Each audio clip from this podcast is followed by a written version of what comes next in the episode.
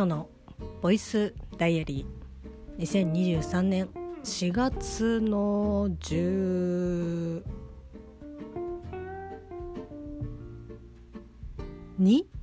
嘘。11? ちょっと待ってください。あ大変失礼しました。4月の11日。火曜日ミオのボイスダイアリーです。この番組は私ミオが日々起こったことをつらつらと喋っていく恋日記ポッドキャスト番組です。よろしくお願いいたします。はい、えー、まあ、火曜日ということで、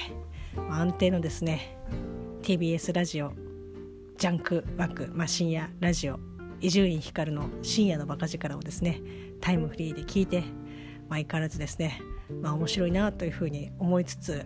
あの今日今回割とその伊集院さんの番組って結構まあ話まあこうあっちゃこっちゃ行ったりとかそれこそもうコーナーが始まっているのにその前の CM に入る前の話の続きを10分ぐらいして再度改めてじゃあコーナーやりますみたいなっていう本当こう、まあ、深夜あるあるなのかもしれないですけど割とフリーダムな感じで、えっと、進めている番組なんですけど結構ですね今回は今、えっと、絶賛公開されておりますドラえもんの映画「えっと、ドラえもんのび太の」えー、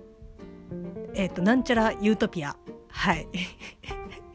こうパッと出てこないあたりがね私の熱量が伝わると思いますけど、まあ、ドラえもんのねお話をされていて、まあ、こう見に行かれたということで。で、まあ、伊集院さん結構、えっとまあ、話題になってる映画だったりとか、まあ、ご自身がこう気になってる映画だったりとか、まあ、それこそ「新仮面ライダー」もねこう見に行ったりとかしてそのお話とかもねされてたりとかしましたけどまたあの歌丸さんと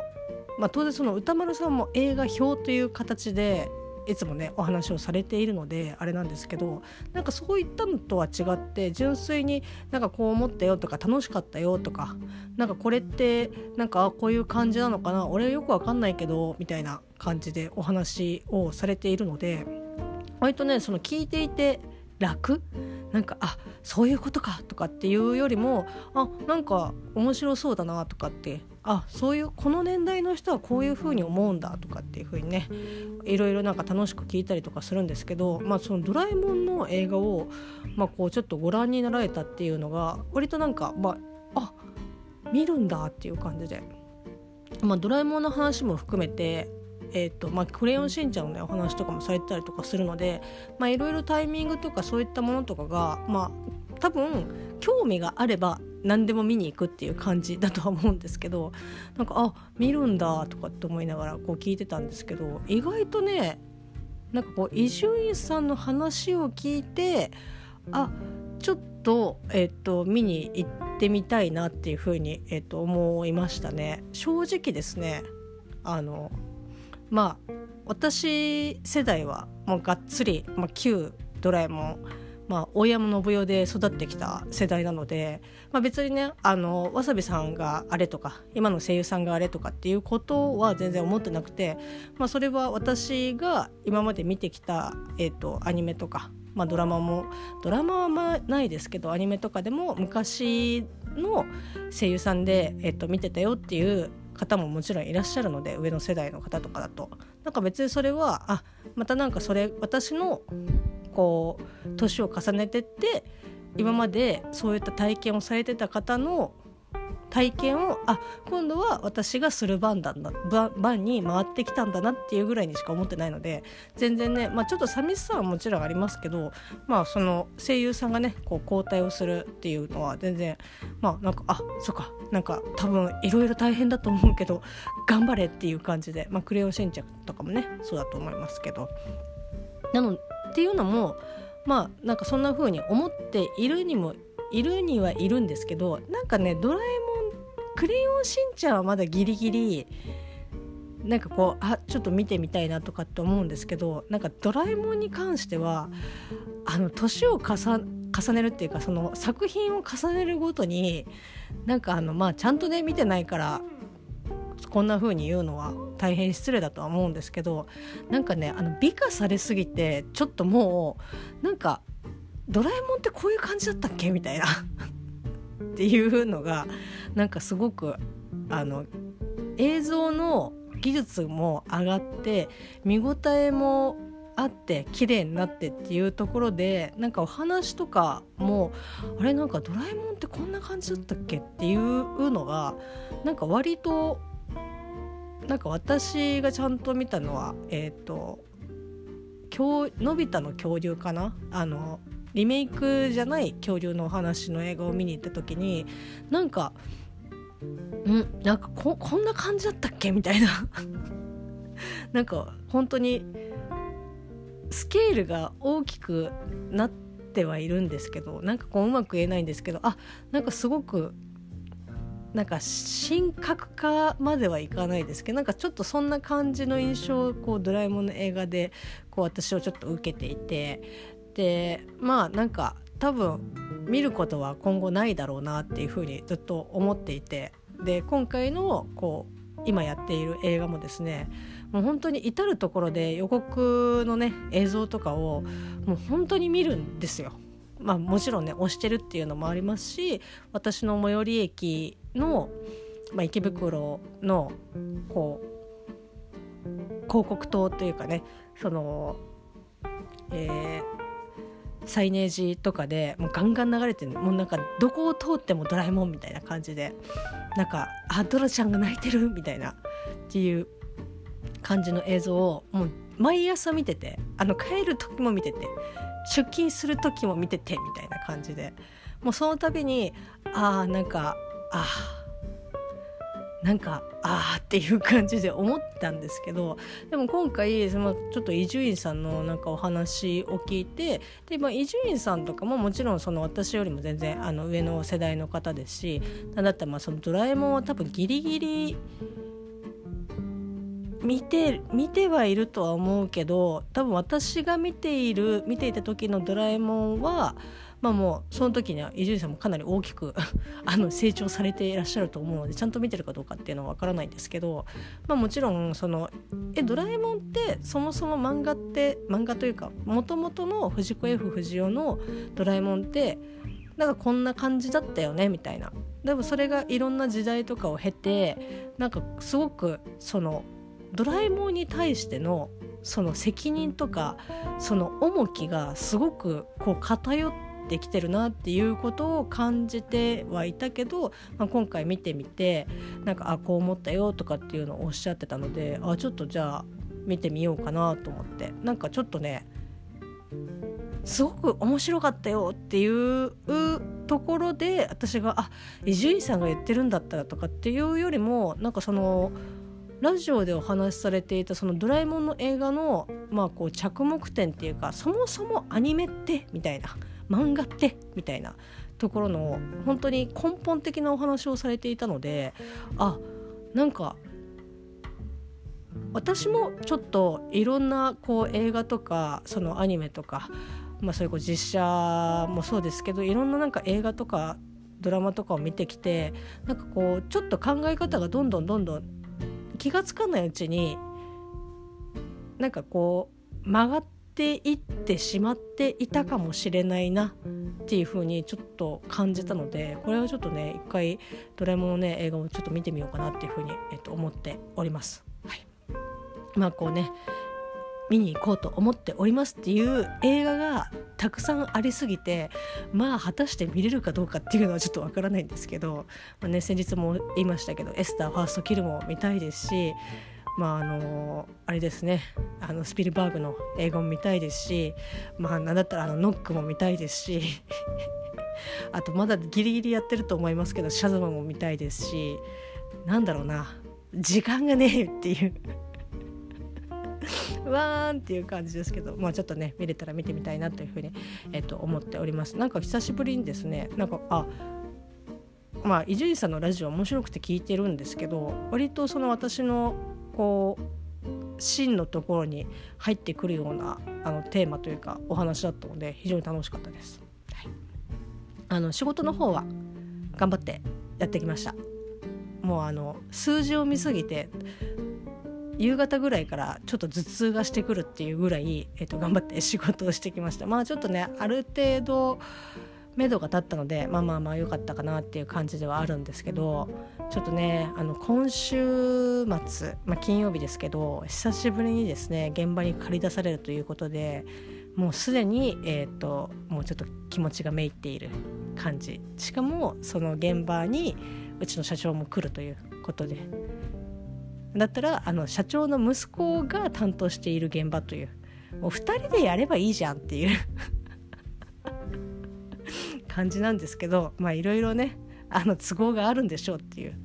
まあ、借り出されますけどなんかねちょっとあのきちっとしたかあの格好をしていかなきゃいけないのでああその服の用意もしないとなっていうふうに思いながらいろいろなことが、えっと、憂鬱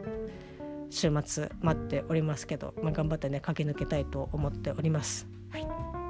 でですねえっと私全然話変わるんですけど私の地元の、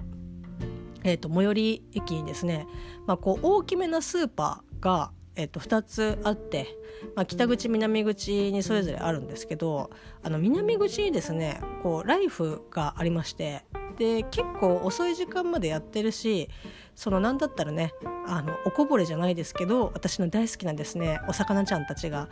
こうねまあなんかこの時間だからっていうことでこう安くこう迎え入れることができる。えなんかカツオのたたきこの値段でいいんですか？みたいな。っていうのでこうおこぼれをね頂いてて割となんかありがたき場所だったんですけどそれがですね3月の3月だから3月中かな？3月のどこかのタイミングで、まあ、あのリニューアルオープンをすると。でつきましてはあのとりあえずあの品数というかもう棚が何も入っていない。その成果とか精肉とかそういうその生ものに関しては一応日々入れてはいるんですけどそのそれ以外のもの、まあ、調味料だったりとかその生ものじゃないものに関してはもう何にもないみたいな。なんかポン酢買おうと思って行ったらなんかこうすげえ高いポン酢しか置いてないとかっていうかもうそのすげえ高いポン酢ももうなんかほんとちょろちょろっとしかないみたいな感じで。でいやもうこの状態だとまあ行ってもあれだなと思ってしばらくなんかこう温めていたんですけど、まあ、4月の1日からですねリニューアルオープンするってまあオープンするよっていうことであそういえばもうあのオープンしてるんだよなと思ってでそこから4月入ってから、まあ、なかなかちょっと行くタイミングがなかったんですけど今日あね冷蔵庫に何もないと。というかあの晩ご飯何を作ればいいのかよう分からんけどとりあえずとりあえず行ったらねなんかあるだろうと思って行ってみたいな行ってみたんですけどあの目玉が飛び出るぐらいですねもうリニューアルしすぎててあのちょっとねすごかったですね。まずそのライフ自体はその、まあ、地上1階に、えーと、あってで2階は各、まあ、その店舗が入ってテナントが入ってるっていう、まあ、惣菜コーナーだったり、まあ、ケーキ屋さんだったりとか、まあ、こういろんな店舗が入っててその中には私の大好きなカルディも入ってたんですけどなんかねあの2階もライフになっててなんだったらあのその惣菜コーナーを2階に持ってってで1階のえーまあ、その惣菜コーナーがあった場所をさらにいろんなものを、まあ、こう展開していて大きくスペースを取っているわけでもないんですけど多分なんか品数は結構増やしたんじゃないかなっていうあの今まで見なかったものとかも結構置いてあったりとかしたのであライフやる気だなみたいな。となるとですね北口にある、えーとスーパー1個あるんですけどまあ、その対になるようなあのタイプの、スーパーがあるんですけどそこかなり韋手だろうなっていうぐらいかなり攻めてますね。で何だったらちょっとまあ今日時間なかったので本当にさーっと見てさーっと必要なものだけ買ってわいや刺身が安くなってるって思いながらなんかこうリニューアルオープンしたからかなんだか分かんないんですけどなんかすごくね私の行ったタイミングはお肉も安くなっててえいいいんですか？このお値段でっていうようなぐらいに安くお安くなってたのでなんかほんとさーっともうとりあえずあこれだったらいいかなと思って買って帰ってきちゃったんですけどちょっとね時間を作ってあの普通に なんだろうな遊びに行きたいというかあの2階のその要はまあ惣菜コーナーだったりなんかあのねお酒コーナーがなんか本当にがっつり充実しててえワインだけでこんなにあんのとかあとビールでそのなんだろうなえっ、ー、とあれはサイズがいくつだ？えー、多分3瓶っていくつ？あの中瓶中瓶よりもあのちっちゃいやつ。あの本当ねあのコロナとかハイネケンとかのサイズのこうビールとかもたくさん置いてあってなんかね本当に各いろんななんかこうマイナーなやつからオーソドックスなやつまで取り揃えてますみたいな感じでいろんなお酒が置いてあって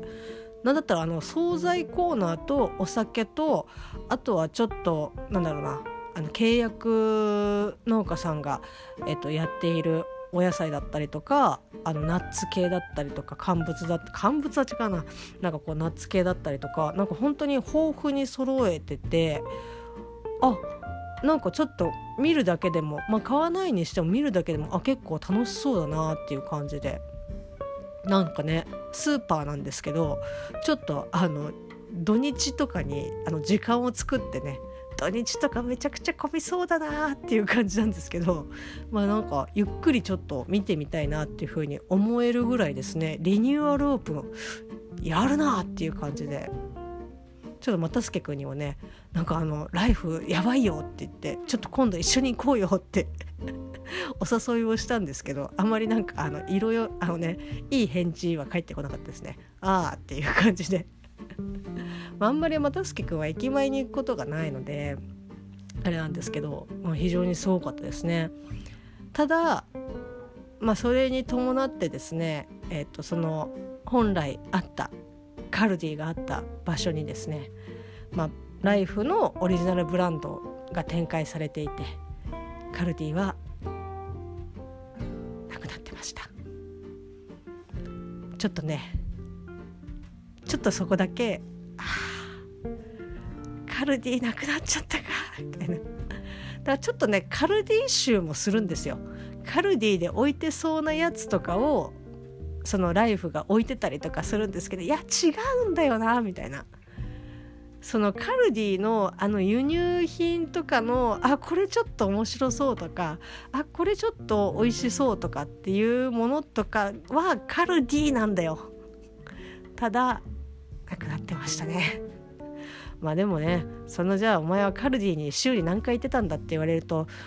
本当に月に1回行くか行かないかぐらいなので下手したら2月に1回とかぐらいだと思いますけどそれでもねなんかカルディに行くと楽しいっていう感じだったんですけどまあね残念なことながらなくなってしまったということで、まあ、その代わりとは言っちゃなんですけどそのね跡地に、えーと常設されたライフの品物をですね今度じっくりね堪能したいと思っております。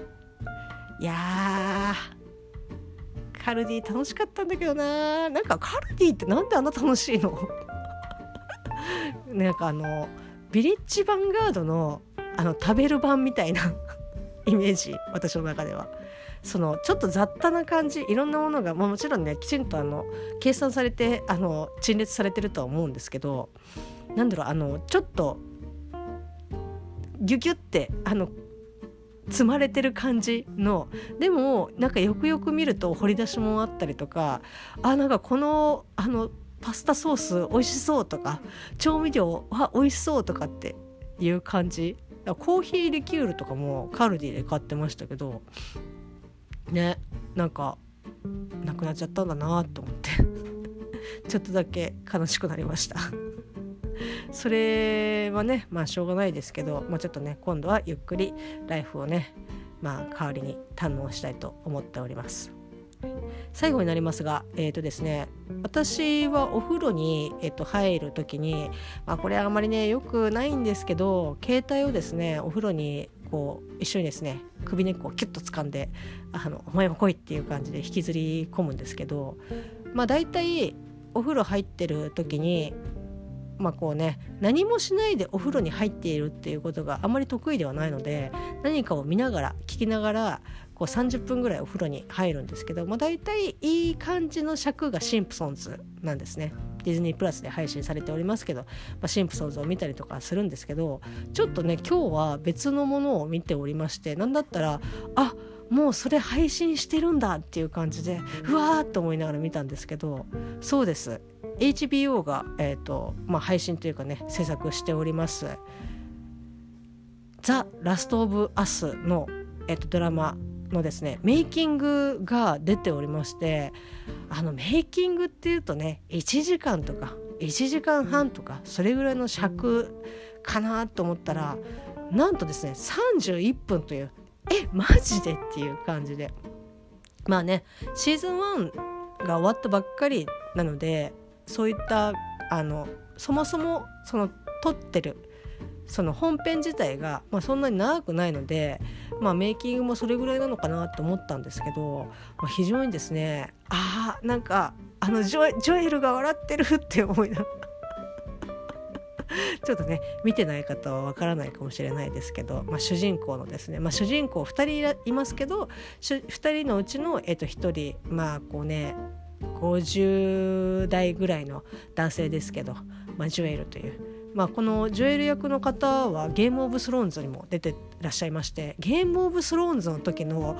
あの俳優さん本当ねめちゃくちゃ、まあ、言ったかもしれないですけどめちゃくちゃかっこいいんです、まあ、もちろんラスト・オブ・アスラスト・アスに出てる、えっと、ジョエルの時もなんかこうあなんかリアル感があっていいっていうなんかねこうおじさまな感じですごくね可愛らしいんですけどゲーム・オブ・スローンズのねあの俳優さんもゲーム・オブ・スローンズをやってる時の、えっと、役柄もですねまたちょっとねかっこいいというかあの多分かなり減量したんじゃないかなっていうぐらいシュッとしてますね。あのこんなに違うっていうぐらい、えっと、全然違います。あのぜひですねあのラストオブアース見てあの俳優さんつながりでもし見るのであればあのぜひあのゲームオブスローンズあのちょっとね長いですけどあの見ていただければなというふうに思います。そしてあのゲームオブスローンズつながりじゃないですけどなんとですねこの「ラスト・オブ・アース」で出てくる、まあ、エリーというあの少女が出てくるんですけどその子がまあもちろんあの「ラスト・オブ・アス」でも子役なんですけどそれよりももっと幼い時に、えーと、ゲーム・オブ・スローンズに出てたと。であの本当に後半の後半、まあ、あの幼くして、えっと、領主に領主？あのその国のまあ、長というか、まあ、領主に、まあ、こうならざるを得ないというかその自分の上の、えーと、もともと領主だった、えーと、人が亡くなってしまったがために、まあ、こう小さきながらこう領主になったっていう、まあ、女の子の役なんですけどああの子なんだみたいな。でなんかこう思い返すとあ確かに面影あんだみたいな。そのメイキングの時に、まあ、こうエリー役の子の初めての演技はゲームオブスローンズで見ててみたいな感じでその制作サイドの方がおっしゃっててえっ？て思って。で一瞬で、まあ、同じ HBO から出しているので、まあ、映像の著作権的なところは全然クリアされるんでしょう。そのゲームオブスローンズで登場してた時の、えっと、ワンシーンが映像で流れてあーみたいな。そうだったのか全然全然ピンとこなかったわみたいな。まあ、もちろん時代がね全然あの違いますのであのゲームオブスローンズは本当にあの中世の、えっと、お話なので服装とかもね全然違いますし、まあ、もちろんねそのゲームオブスローンズよりももうちょっとねかなり大きくなった、えっと、ぐらいがラストオブアースになってくるのでまあ確かに言われればっていう感じなんですけど見るとねあエリーだみたいな感じで非常にテンションが上がりました。以上です。まあまだねちょっとあのメイキングまだ全然あの本当序盤のぐらいまでしか見れてないのでちょっとねおいおい見てまた「キャーわー」っていう風にいなしながらあの喋っていきたいなというふうに思っております。そんな感じの。あとあれですね。今日はあの大々大げな時間プロにてまああのクリームもりもりもですねあの召し上がってくださいましたあの県柴山市とあのかよちんことですね。かよちんことっていうかかよちんって言ってるのは私だけですけど、まあ、なんだったらかよちんって言い始めたのまたすけくんですけど、まあ、かよちんことですねあの岡谷さんがこうクリームもりもりをですねお召し上がりいただいたということで非常にあの嬉しく思っております。ありがとうございます。あのカレーのね比率はツイッターにもちょっと書いたんですけどカレーの比率はマジで本当に岡谷さんと本当にドンピシャであの私下手したら、まあ、米が大好きっていうのもありますけどその82とかで全然いい。あのもうカレーのルーちょっとで全然。なんだったらあのカレーのルーを米であのこそぎながらあのお皿が綺麗になるぐらいのあの比率で全然いいんですよね。なんだろう。よくあの木飯とか見てるとあの町中華でもカツカレーとかねよく出てくるんですよ。でもこれでもかっていうぐらいですねルーをねブワーってかけててもう器からちょっと若干漏れてるみたいなぐらいあのルーをかける。まあご飯もねもちろん多いんですけどいやそれでも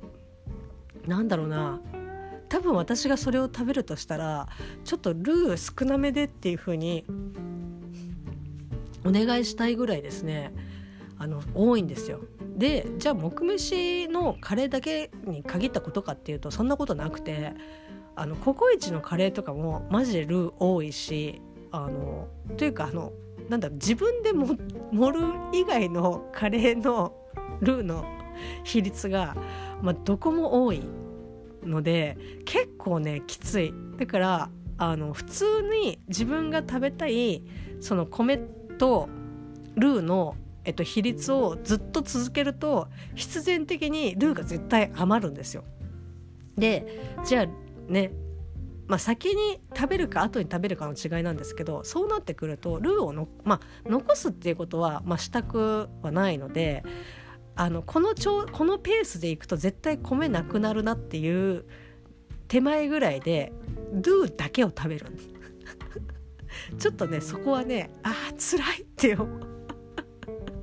思 いながらあのルーを食べて、えっと、帳尻を合わせております。いやなのでねあの本当に岡谷さんのあの気持ち分かりますよ。あの米をねルーでコーティングしたい。でぐらいのルー量であの全然 OK 本当に。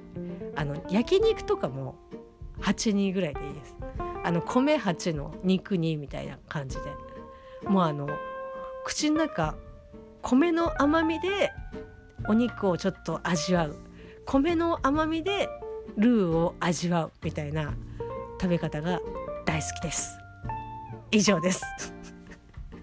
そんな感じのえー、4月の11日火曜日でした。明日ちょっとねなんかお天気悪くなるみたいなんで頑張って出勤したいと思います。それではまた明日。